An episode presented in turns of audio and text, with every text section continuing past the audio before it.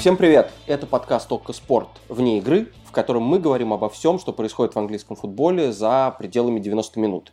Меня зовут Ваня Калашников, на связи со мной Даша Конрубаева, и мы впервые выходим среди игровой недели, поэтому должен предупредить всех, кто слушает нас после вечера среды, что про матч Ливерпуля с Тоттенхэмом, про встречу текущих лидеров сезона мы будем говорить уже через неделю. Даша, ты же поедешь на матч, чтобы рассказать нам все? Всем привет! Да, конечно же, у меня очередная неделя Тоттенхэма в среду, Ливерпуль Тоттенхэма в, на, на выходных Тоттенхэм Лестер, поэтому такая самая, наверное, жаркая неделя для Жозе Мourinho получится. Я уже в предвкушении того, что мы будем обсуждать на следующей неделе, потому что матчи этих выходных э, дали нам не так много поводов для дискуссии сегодня. Ну, будем считать, что это была такая прелюдия, потому что действительно был топовый матч, манчестерское дерби, и он получился не то, что не результативным, но еще и не зрелищным вообще, потому что все-таки не все матчи, которые нулевой ничего и заканчиваются, какие-то прямо унылые, но этот был ровно такой матч. Вот ты как э, очевидец, и по-прежнему напомню, что Манчестер все еще без зрителей у нас, поэтому э, мы можем верить только Даше, больше никому. Расскажи, что там было, и почему ты вообще думаешь, что топовые матчи, уже не первый же, да, у тебя такой МЮ Челси, по-моему, еще был примерно такой же. Что с ними случается? Почему они становятся такими незрелищными? Действительно, я за этот сезон уже посмотрела Челси Тоттенхэм, э, МЮ Челси, оба были нулевой ничьей, э, были очень осторожны 1-1 от Сити с Ливерпулем, и есть ощущение, что вот это один из факторов э, отсутствия фанатов в том числе. То есть, э, понятное дело, что всегда большие топ-клубы, они там осторожно начинают, и они там чуть э, менее склонны бежать сразу там в атаку, оголяя тылы в матче там против Манчестер Сити, нежели в матче там против того же самого какого-нибудь Вестброма.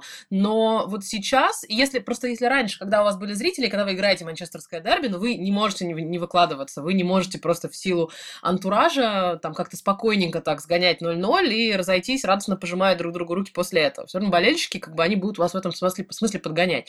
Я после матча говорила с э, Стоунсом и спросила у него как раз, как вам ощущается, как вам играется без болельщиков в такой большой матч. Он говорит, что несмотря на то, что на Олд мы всегда играли в гостях, но мы всегда слышали наших фанатов фанатов здесь, они всегда гнали нас вперед, а вот сейчас без них было там несколько тяжелее. И есть ощущение, что вот, конечно, если бы это было обычное дерби с э, зрителями на трибуне, то где-то минуты с 60 уже там такое понеслось с трибун, что им просто стыдно было бы докатывать то, что они докатали в, в субботу, потому что это было абсолютно душераздирающее зрелище, и как бы два удара в створ, да, по итогам матча, ну, как-то это совсем прям грустно и и печальный манчестерское дерби уже не то. Как-то я очень расстроилась, на самом деле, в субботу по итогам матча. В отсутствие болельщиков э, мы могли рассчитывать только на одного человека, который всем напомнил тут же, что играть нужно как следует, с максимальной самоотдачей. Это, естественно, безумный Рой Кин, который уже не первый год выступает в роли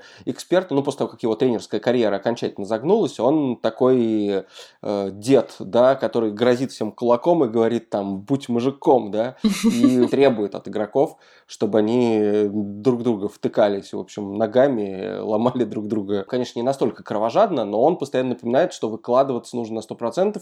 Он был, я так понимаю, дико недоволен, что люди там обнимались на поле. Он был в ярости, да, и в эфире Sky Sports он там практически орал, что там всего две карточки в дерби, типа, я никогда не видел столько объятий, столько болтовни после игры, что вообще, что вы себе позволяете.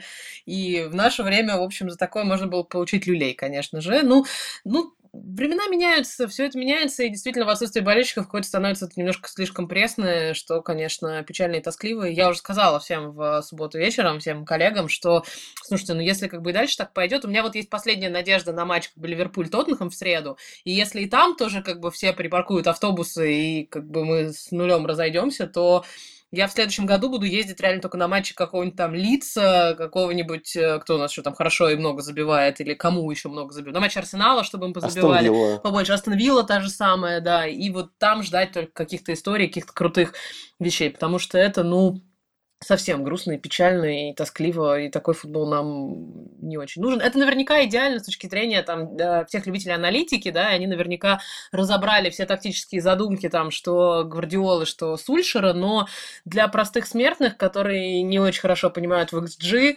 Это прям очень было тяжело и грустно смотреть. Слушай, любитель аналитики во мне готов выступить и рассказать все, что он знает на эту тему. Короче, во-первых, это тебе для ориентира на матчи каких команд дальше продолжать ездить. Угу. Сразу скажу, что Ливерпуль сейчас это самая зрелищная команда с точки зрения количества голов, Отлично. которые забиваются в матчах с участием Ливерпуля. То есть не только, понятно, Ливерпулем, но и в их ворота тоже. Достаточно вспомнить матчи с Лицом и с Астон Виллой безумные.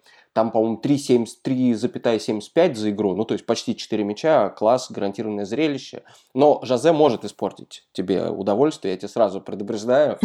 А на последнем месте Арсенал. То есть Арсенал, команда, сложно очень представить, все-таки Арсенал и из-за того, что стиль футбола, в общем, подразумевал какой-то довольно результативный футбол на протяжении долгого времени, из-за того, что э, защита Арсенала никогда не была сильным местом этой команды, ну, тоже всегда голов забивал с ног. Сейчас на последнем месте, ниже Бернли, ниже Шеффилд Юнайтед. Ну, в общем, я еще не знаю, как оскорбить можно Арсенал, кроме как вот увидеть их на последнем месте, на 20-м в такой табличке. И Сити тоже 16-й, по-моему, то есть, казалось бы, да, команда Гвардиолы там несколько сезонов подряд, даже когда уступала Ливерпулю, все равно по результативности всегда была просто, ну, абсолютно в, в топе АПЛ. Сейчас все по-другому. И мне кажется, что от этой осторожности в сложных матчах в матчах с, либо с конкурентами, либо с сильными соперниками, потому что сейчас-то, по-моему, на каком там восьмом, девятом или, или девятом, десятом местах были манчестерские команды. Да, да, где-то там в середине, в середине таблицы.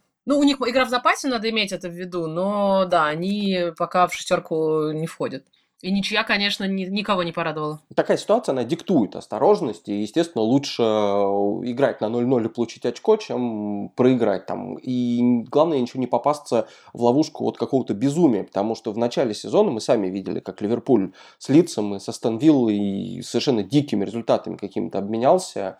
Да и, в общем, я думаю, поражение от Тоттенхэма внезапное со счетом 1-6 тоже никого не, не порадовало. То есть не думаю, что хоть один тренер хочет повторить вот это, и все, конечно, учитывая и календарь безумный, Еврокубки, все немножко, мне кажется, просто сбрасывают обороты. И была еще статья очень любопытная, где уже люди совсем запредельным э, статистическим показателем пользовался. Я даже не буду пытаться объяснить, как он высчитывается, просто потому что сам не понимаю.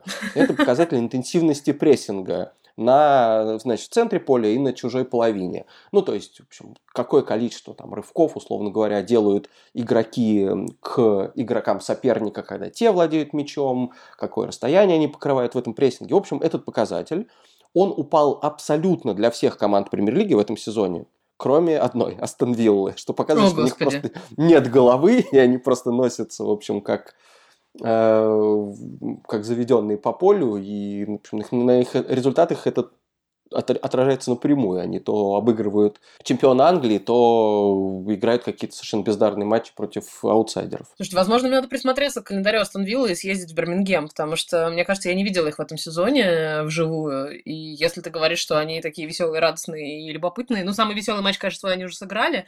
Надо посмотреть, когда они там с каким-то Юнайтед играют, например, тоже, может быть, отвалят им э, авоську куда-нибудь в какую-нибудь сторону. Да, я думаю, что Астон Вилла это прям твои клиенты, так что дождись какого-нибудь э, веселого матча матча и действительно отправляйся на них посмотреть. Ну, а мы, в общем, как могли, оправдали э, менеджеров топ-клубов и, в общем... Нет, мы не оправдали, Нет? я все еще расстроена, разочарована. Я как бы не считаю, что их можно оправдать. Это что они делают, и как бы, когда ты едешь на большой матч, ты ожидаешь как бы чего-то чуть более веселого и радостного. Ну, я все понимаю про риски, я все понимаю про то, что они, в общем, стараются, и сейчас каждое там очко на вес золота, и что еще они стараются, чтобы там никто из их футболистов не поломался, но, не знаю, как-то все это меня печалит и заставляет грустить. И вот да, на Ливерпуль вся надежда. На Жозе Маурини вся надежда, понимаешь? Ну, то есть вот я знаю, что он ставит автобусы, но я вот сколько матчей Тоттенхэм посмотрела в этом году, и они все были, в общем, достаточно крутыми, начиная там от э, матча на Олд Траффорд, заканчивая там игрой против э, Челси. Ну, против Челси, конечно, нет, но вот э, дома, когда они играли, да, в пару, пару недель назад и обыграли э, Арсенал, то это было, конечно, очень круто. Поэтому неделя Жозе, я прям держу кулачки, в общем, э, потому что, да, все остальные шарлатаны меня расстраивают пока. Вот он пока еще держится. Ну, уже же шутят, что у Жозе новая тактика. Он ставит автобус, но выпускает из него Кейна и Сона, дает им мячик, и они как бы дальше уже делают все сами. Прекрасно, я за такой подход.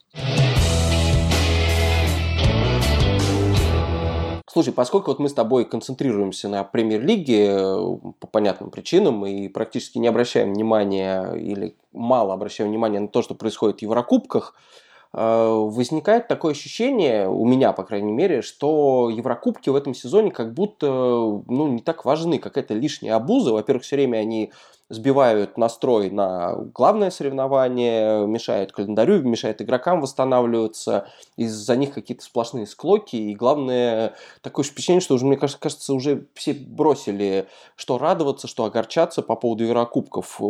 Как вот выглядит это изнутри, из Англии? А, мне кажется, да, что все сильно потеряли к этому интерес, и у нас такая интенсивность еще календаря, и так как начали играть только в только в сентябре. Мы играем всего три месяца, то есть как бы ощущение, что уже действительно какое-то невероятное количество времени прошло.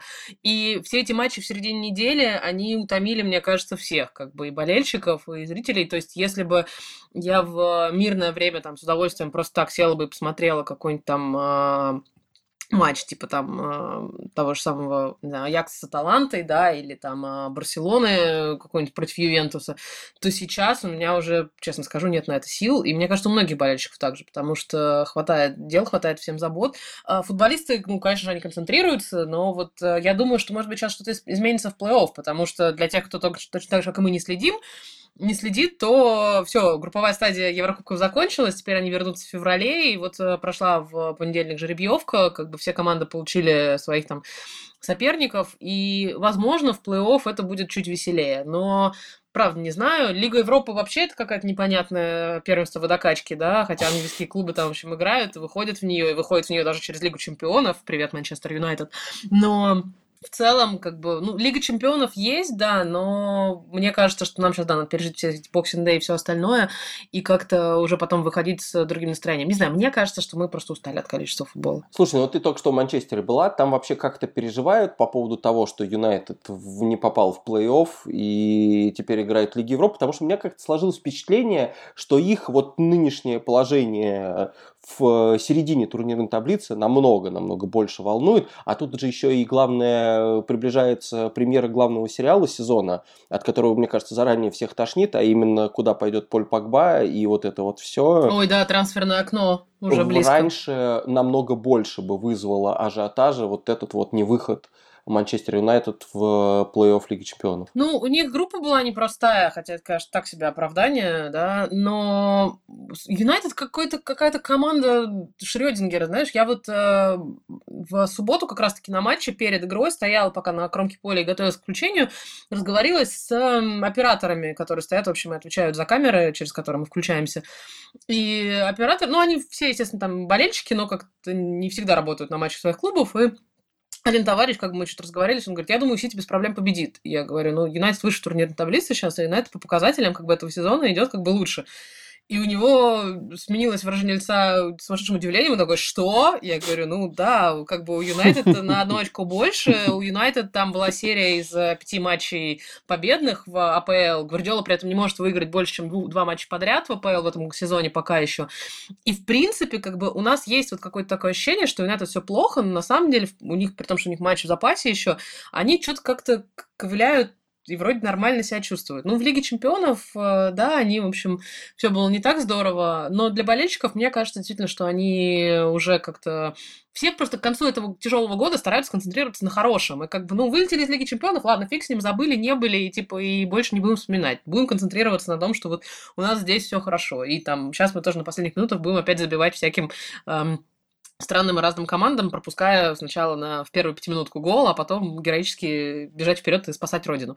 У меня вообще есть ощущение, что болельщики в этом сезоне, ну, кроме болельщиков Ливерпуля, которые, конечно, ныли нам пару месяцев назад, что, о боже, у нас все сломались, все остальные болельщики как-то то ли меньше ныть стали, то ли как-то такой год, что есть про что попереживать действительно. И все стараются концентрироваться на тех маленьких радостях, которые есть, нежели как-то сокрушаться. Да вообще сам футбол, мне кажется, в этой ситуации становится радостью главной, а уж если там какие-то позитивные происходят, вроде возвращения болельщиков на трибуны, так это же чему еще радовать? Я вот говорю, я помню, что когда сам попал там в октябре-ноябре на два матча э, подряд в Испанию, у меня было ощущение, что все, вот прям мир точно вернулся в прежнее состояние, теперь все будет хорошо, оно быстро кончилось, это ощущение, но тем не менее, это, это было серьезной, серьезной прямо радостью. И сейчас, конечно, когда просто думаешь, ну вот ты можешь уже матч посмотреть, там какие-то люди на трибунах стоят, они даже песни поют, от них настоящий шум, а не сгенерированный звукорежиссером, ну кайф же.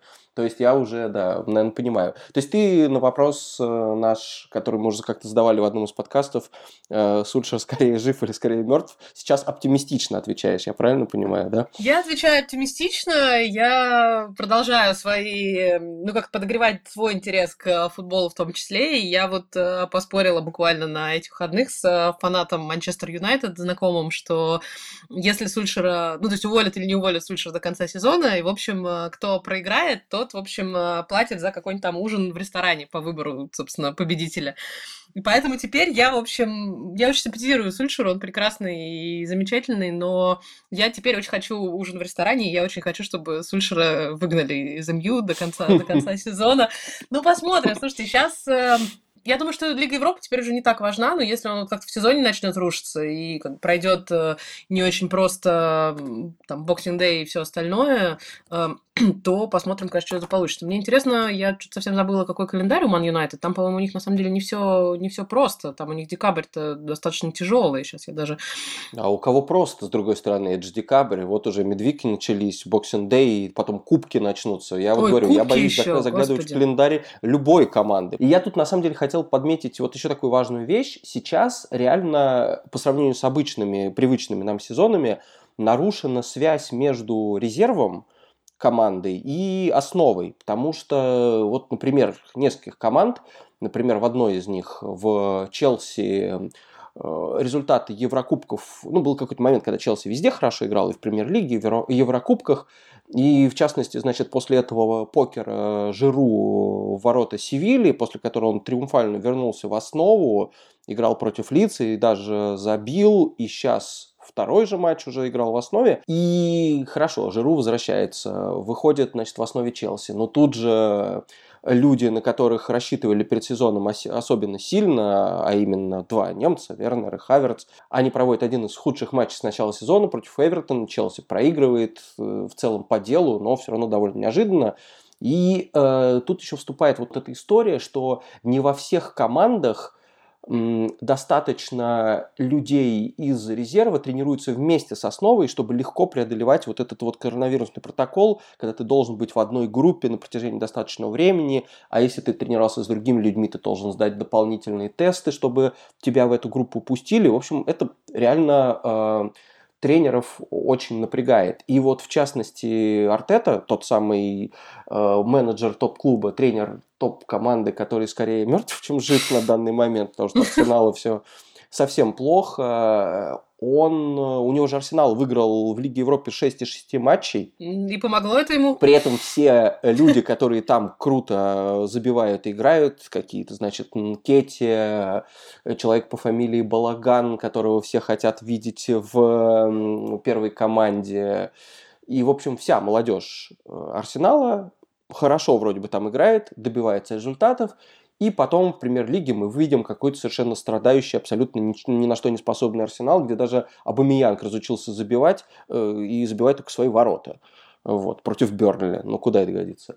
Э, вот, в итоге там тоже такой разрыв. То есть, с одной стороны, мне кажется, в любой другой сезон человек бы взял и половину вот этой вот голодной до побед и до э, игры в основе команды просто затащил бы в премьер-лигу, и они бы там, в общем, продолжили свою форму показывать. А тут как будто этот переход как будто не работает. И в итоге мы видим, что фанаты Арсенала, которые впервые тоже за долгое время попадают на стадион, посмотреть на свою любимую команду, уходят со стадиона. И у меня до сих пор в голове это не укладывается. Ну как вас, 2000 человек? А что это? Матч, это, на матче, это на матче с Берли они, да, уходили да, с трибун? соответственно, они проигрывают всего лишь 0-1. То есть еще не все потеряно. Э, до конца матча там, ну, 2 минуты. Возможен какой-то... Ман Юнайтед может... Ман Юнайтед бы за это время три успел забить, да, поэтому да, да, да, да. Возможен финальный штурм какой-то. И я вижу прям вот этот классический кадр. Ну, Эмирейтс э, всегда критикуют за то, что там фанаты такие, в общем, которые... Библиотека, да. да. Которые ни атмосферы не создадут, да еще и уйдут э, за 10 минут до конца матча, потому что на станцию метро Арсенала и Холлоуэй Роуд иначе придется стоять какую-то огромную очередь. Но сейчас-то 2000 фанатов. Ну, сомневаюсь я, что их потом как-то уж совсем будут на 40 минут на морозе держать, чтобы они в метро могли войти. И это, конечно, шок. Ну а главным символом этого ужаса стал фанат, который маску на глаза натянул и просто не смотрел последние минуты, попал в, в трансляцию, правда. Вот, это прямо очень удручает, и мне кажется, что вот, наверное, это и к той теме про осторожность, и к теме ну, то, что что тут на Еврокубке обращать внимание, если в Премьер-лиге все настолько плохо у некоторых команд. Ну, если вы тоже обращаете внимание на Еврокубки так же, как и мы, то для вас у нас новости, да, что Манчестер Сити попал на Боруссию Мюнхен-Гладбах в 1-8, Челси на Атлетика, Ливерпуль на Лейпциг, поэтому, в общем, за всем этим мы, я думаю, будем в феврале тоже наблюдать, хотя мне, правда, кажется, что мы раньше каких четвертьфиналов не вернемся к какому-то активному обсуждению. Я помню в концовке прошлого сезона, когда э, Чемпионов вообще скомканно доигрывала вот в этом в формате такого турнира в этом своем бабле. Там вот я у кого не спрашивала, я говорю, «А вы смотрите вообще за тем, что происходит? Они говорят, нет, мы уже настолько все вот болельщики, если там ваша команда не играла, то они говорят, да, там играет Реал, Барселона, там Ювентус, кто угодно, то ну просто уже сил на это нет. Поэтому, возможно, коронавирус убил еще и идею всех этих э, суперлиг, да, когда большие клубы играют только там с большими клубами, как показывает практика манчестерских дерби, это не всегда здорово. Поэтому, в общем, если сейчас еще в Лиге Чемпионов тоже Ювентус с э, Барселоной начнут какие-то совсем скучные матчи гонять, то вот совсем уже грустно будет. Поэтому слава Лицу, Астон Вилле и всем остальным ребятам, которые молодцы. Прямо сейчас, когда мы записываем этот подкаст, или, возможно, там через пару часов, э, случится еще одно необычное событие, тоже почти напрямую связанное с вот этой всей очень странной ситуации, когда у клубов не хватает игроков или когда приходится как-то, в общем, тасовать основу с резервом и так далее. В общем, Петр Чех, которому сколько там, 38-39, сыграет в матче э, так называемой премьер-лиги 2. То есть это дубль, резерв молодежной команды. В общем, я так понимаю, что на самом деле ни один из этих терминов не подходит к премьер-лиге 2, но там в основном играет молодежь, Э, там разрешено какое-то количество возрастных игроков, которых можно в любой момент туда отправить. И это, в общем, не совсем дубль, но вторая команда. Так вот, он будет играть против Тоттенхэма, и, собственно, главная причина как раз-таки в том, что вот нельзя просто так, э, например, третьего вратаря Челси, который с основой тренировался последние две недели, взять и отправить к молодежи, которая отдельно от них была все это время, а Чех, в общем, как-то он и там, и там, Э, все тесты у него отрицательные, поэтому вперед, можно играть. Ну и Лэмпорт сказал, что он посмотрел на него на тренировке, понял, что он по-прежнему ему там не может забить, и, в общем, все, э, без проблем будет играть. И Чех, на самом деле, он еще в новости попал, рассказывал, как можно еще усовершенствовать вот это вот правило, э, чтобы вратаря не э, наказывать излишне, если он буквально там на сантиметр сорвался с ленточки перед пробитием пенальти, как случилось с Фабьянски из Вестхэма в матче с Лицем, он там взял пенальти, но вышел из ворот буквально на сантиметр, и Чех сказал, давайте вторую линию делать. В общем, он превращается в такого человека, который, в общем, и играть может. Арсена Венгера. И советы дает, который, абсолютно, да. Который советы дает. Тоже подумал про Арсена Венгера. На самом деле, конечно, хотел бы, чтобы больше таких мудрых людей, как Чех, э, который еще и в хоккей успел поиграть до того, как э, вот на такую роль перейти. Соответственно, чтобы их больше было в английском футболе. Просто что-то хотел обсудить его вообще как, как человека, как персонажа. Сталкивалась ли ты когда-нибудь с ним, пересекалась, и какое у тебя впечатление осталось от общения с ним? Слушай, Чех производит на меня потрясающее впечатление. Он сейчас технический советник Челси, да, то есть, в общем, занимает не, ну, достаточно серьезную должность в клубе, то есть, в общем, отвечает там за развитие, за все эти тоже перспективы и так далее. Я с ним несколько раз сталкивалась по работе, правда, не в контексте матчей, не тогда, когда он там еще играл, и не на после матчевых интервью. Несколько лет подряд, мне кажется, я упоминала уже об этом в подкасте, но если нет, то Несколько лет подряд Мегафон проводил э, в России большой турнир э, среди детей воспитанников детских домов, и победители этого самого турнира привозили в Лондон, привозили на базу Арсенала, потому что, в общем, Мегафон с Арсеналом как бы через Алишера Усманова, в общем, имели на тот момент времени некоторую связь. И вот детишек две команды, там младшая группе там 11 лет, старшей типа 14, их привозили, вот э, они ездили на базу всегда, они потом ходили на матч Арсенала в ложу, то есть, в общем, они тренировались там и играли товарищеский матч с э, молодежкой Арсенала, там, которая, естественно, там помладше была них на пару лет, чтобы, в общем, как-то это все не совсем избиением смотрелось.